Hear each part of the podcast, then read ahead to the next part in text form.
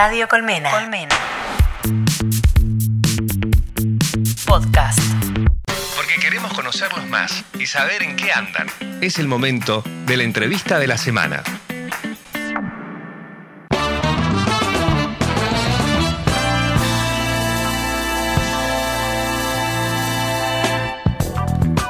Llegó el momento de nuestra entrevista semanal. Qué lindo, La verdad que lindo. venimos, Kevin y Qué nivel Julia, con un nivel.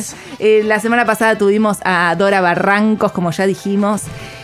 Y hoy tenemos a una mujer maravillosa, referente del movimiento trans Nadia Echazú, militante peronista. Fue la primera mujer trans en formar parte del Parlamento de Mujeres en la legislatura porteña y ahora es precandidata en el puesto número 10 de la lista de diputados nacionales del Frente de Todos, Todas y Todes. Es un placer enorme para nosotros tenerte aquí, Paula Arraigada. Después de semejante presentación y viene la vocecita que dice, bueno, buenas tardes, ¿cómo les va? ¿Cómo estás, Paula? Muy bien. Es verdad que Bien. tenés una vocecita muy tranquila, muy tranquila, muy dulce. Hoy es una vocecita tranquila y cansada. Claro. No te conozco. Pero- todavía no te no te conocemos, dice el amor. Bienvenida, Paula, querida compañera. ¿Cómo le va, compañera? eh, Paula, que cuando empezamos este programa empezamos a pensar en la gente que queríamos que venga. Y vos fuiste una de ellas y por ahora viene, se viene dando maravillosamente. Todas las personas que queríamos está- están llegando, así que contentos de que estés. Eh, Paula, queríamos preguntarte, eh, estamos atravesando un momento súper difícil en nuestro país y tu carrera política está avanzando y creciendo y queríamos saber y preguntarte cómo fue la propuesta para integrar esta lista tan, tan importante que se ha formado y cómo te tiene esa decisión. Me da un poco de vergüenza contar esas cosas. No, bueno, lo que quieras contar. Eh, eh, creo que para mí fue atípico. Yo- vengo viviendo esos procesos desde el 2015. El 2015 fue totalmente diferente. eh, Fue muchísima adrenalina.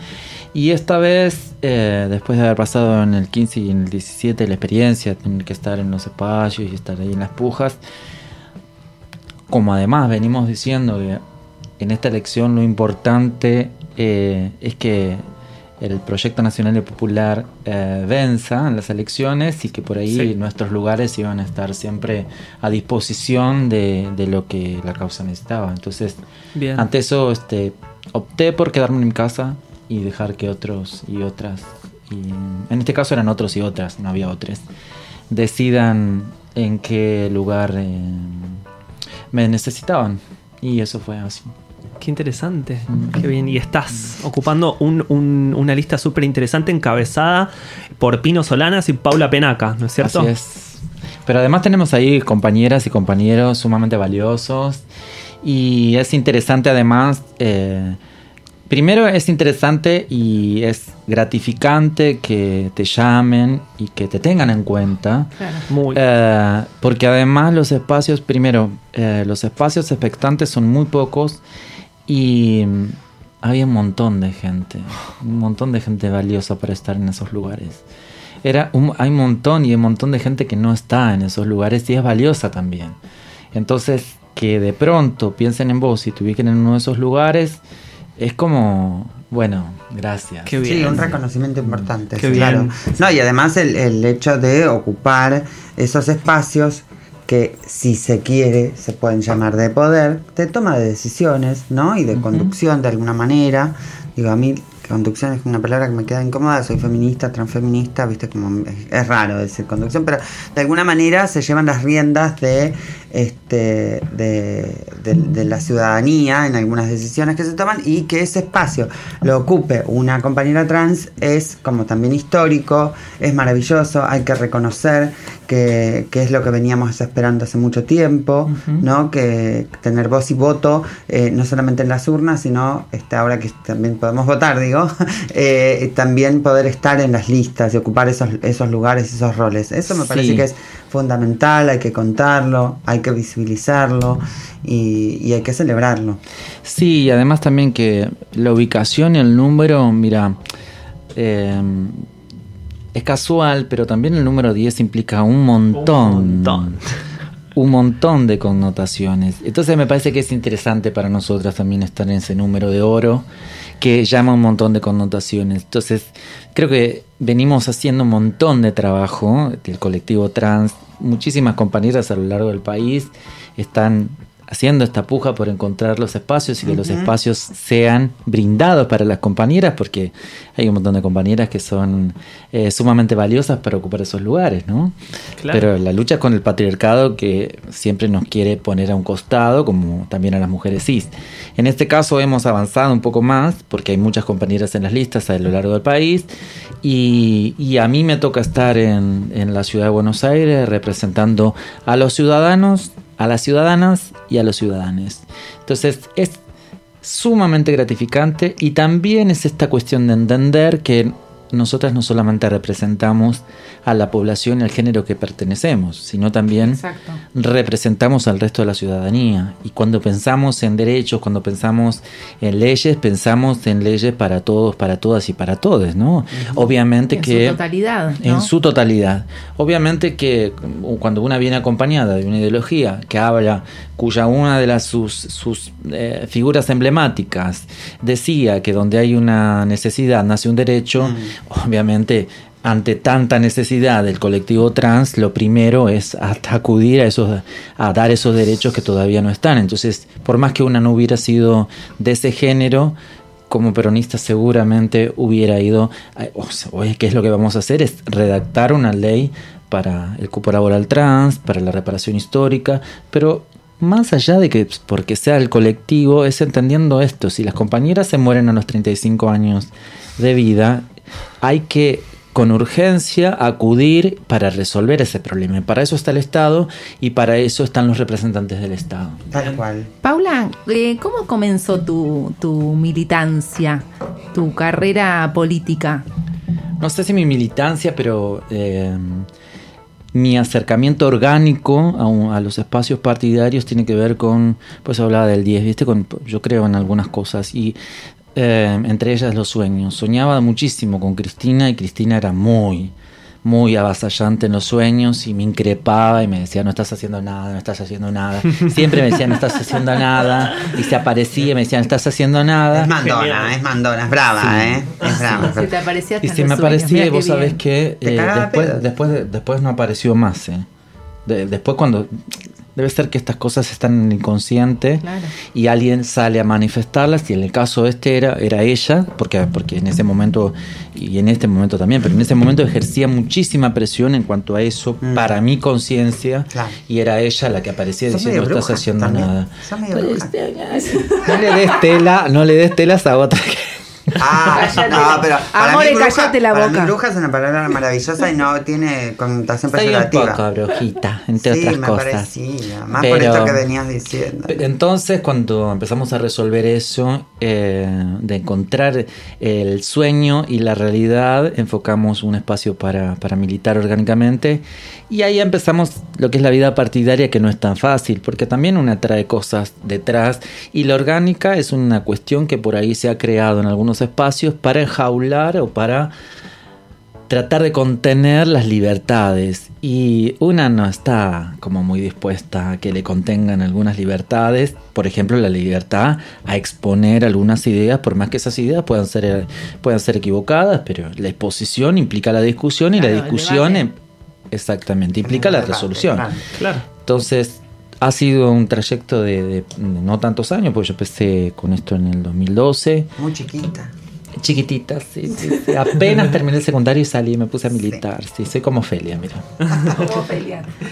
Eh, Paula. Verá y- por qué no terminé. Ay, Ah, no, sí, ya te va a Todo caer pedos, esto, todo. Está muy todo bien, está muy esto, el sueño ese pasa todo un periplo que termina a mediados del 2015 cuando la primera vez que la, veo a Cristina, o sea, el día que la conozco a Cristina, que ese mismo día estuve tres veces con ella. Porque pasaron cosas, como dice el señor que estaba en la casa, pasaron cosas y resulta que de casualidad pude hablar tres, tres veces en un mismo día. pero en el en el último momento, porque la primera vez me encontré y fue una cosa donde lloré, De qué sé emoción, yo. claro. Sí, sí. Que otro día se los cuento bien. Después la segunda, eh, fue pasamos otro estadio y la tercera fui a resolver lo que Chaparon. no había resuelto. Ah, pensé que chaparon. yo dije, Amore. Eh, que era justamente esto de decirle, ay, por Dios, Claro. con ella no. Sí, o con ella sí. No, Sí, háganlo. la chapamos de Son amor, una- amor, No, Sí. no, no, no. Ay, no. chapemos a Cristina, de por ninguna favor. manera. Eh, y ahí este mm, ahí es que le pude decir las cosas que, que, o sea, ¿no? yo empecé a militar justamente porque me parecía que, porque sentía que ella era como, ella es, Es. como una imagen eh, o como un faro para algunas, para mí lo es, entonces necesitaba decirle, necesitaba decirle esto, que nosotros salimos a militar porque ella nos pidió en Vélez que saliéramos a militar, que saliéramos Sí. a buscar las, la- tocar los timbres, estar en las esquinas, enamorar a la gente, y eso fue lo que le dije, y ahí cerró ese ciclo que había empezado con los sueños. Claro. ¿Y ella qué te dijo cuando vos le dijiste todo eso? Y se le llenaron los ojos de lágrimas. Mm. Qué Claro. lindo. Qué hermoso, Qué lindo, qué lindo saberlo. Sí. Paula, eh, ¿cuál es la situación actual de la, de la población travesti y la población trans en la Argentina? Y si se puede precisar también en la ciudad de Buenos Aires. Eh, eh, Buenos Aires es una isla. Eh, lo que sucede aquí no es lo mismo que sucede cruzando el charquito nomás. O sea, En la vas- Pampa. O Bueno, en- mismo en el mismo Entre Ríos. Ríos, o sea, eso Claro, estaba hablando. O sea, sí. yo soy de Entre Ríos, hice un viaje hace poco y, y la, la- el, el contraste que hay entre Entre Ríos y Buenos Aires, que estamos acá nomás, son que 300 kilómetros, 500 para llegar a otros lugares, eh, es muy fuerte. Sí, y nosotros acá no tenemos derechos, porque no hay, no hay derecho a la educación, no hay derecho...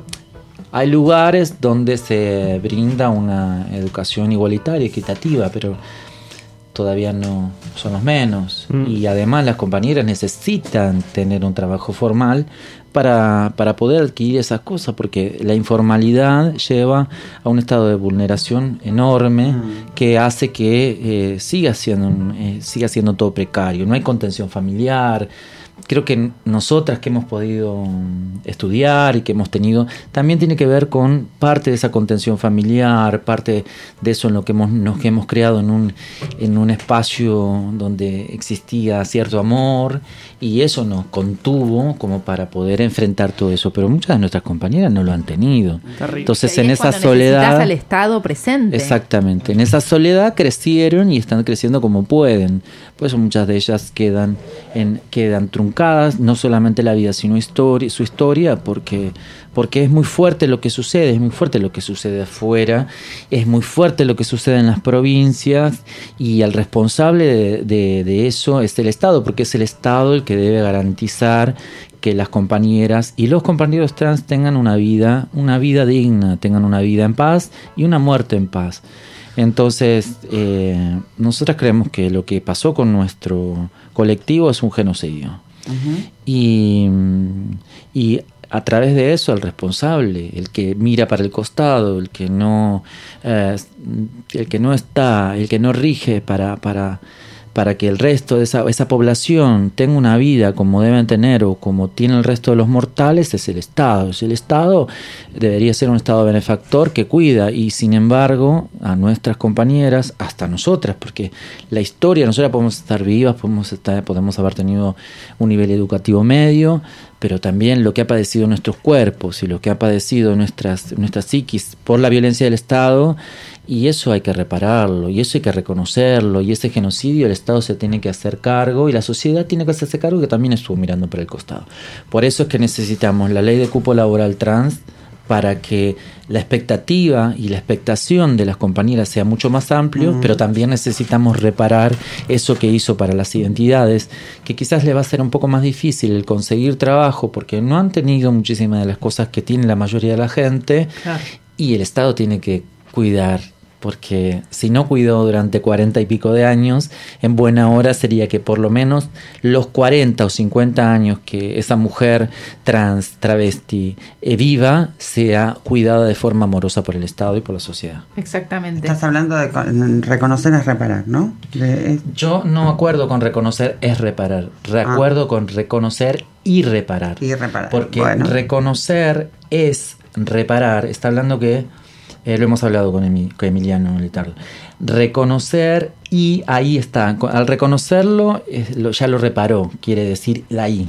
Si vos pones reconocer es, eh, perdón, reconocer es, ahí es donde está diciendo que son lo mismo. Cuando vos pones I, estás obligando, además de reconocerlo, repararlo. Perfecto. Es solamente en Sí, esta sí, sí, palabra. sí, pero En la no- pero no es un detalle menor. En la ley sí hay que, hay que por ahí revisar algunas cosas porque la ley habla solamente de quienes estuvieron presas. Hay muchas compañeras que no, este, que lo estuvieron pero que no están y están borrados. Claro. Eh, hay No muchas figuran los compañeras, registros, hay muchas claro. compañeras que han padecido otras cosas, la silicona, la violencia social, que no necesariamente está dentro de un registro y además la expulsión, ¿no? Sí, sí, sí, sí, tal Entonces, cual.